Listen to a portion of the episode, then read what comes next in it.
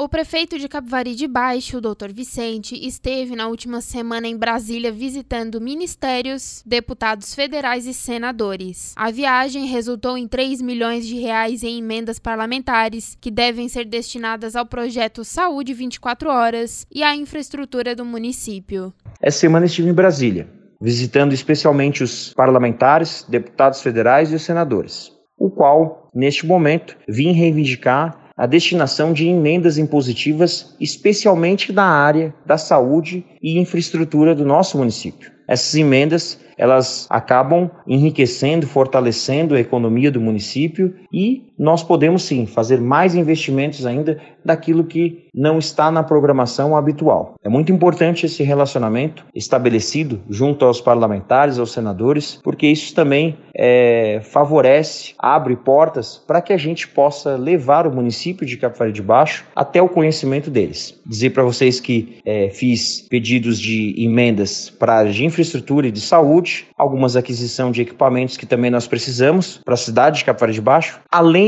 da agenda feita com os deputados federais e também com os senadores, fiz também uma agenda no Ministério da Saúde tratando do assunto da planejamento da vacinação, combate ao coronavírus e da implementação do atendimento de urgência e emergência em Capivari de Baixo, para que a gente possa captar mais recursos e possa viabilizar esse funcionamento por um período maior, o tão sonhado 24 horas. Além das áreas de saúde e infraestrutura, o prefeito de Capivari de Baixo pautou assuntos como educação e a desativação do complexo termoelétrico Jorge Lacerda. O prefeito, que atua no grupo de trabalho que preza pela manutenção da usina, fez questão de enfatizar a importância da mesma para a economia da região. Também tive uma agenda no Ministério da Educação, conversando com o diretor do Fundo Nacional da Educação e também levei ele algumas demandas específicas da, da área. Então, essa foi uma agenda muito positiva, essa foi uma agenda é,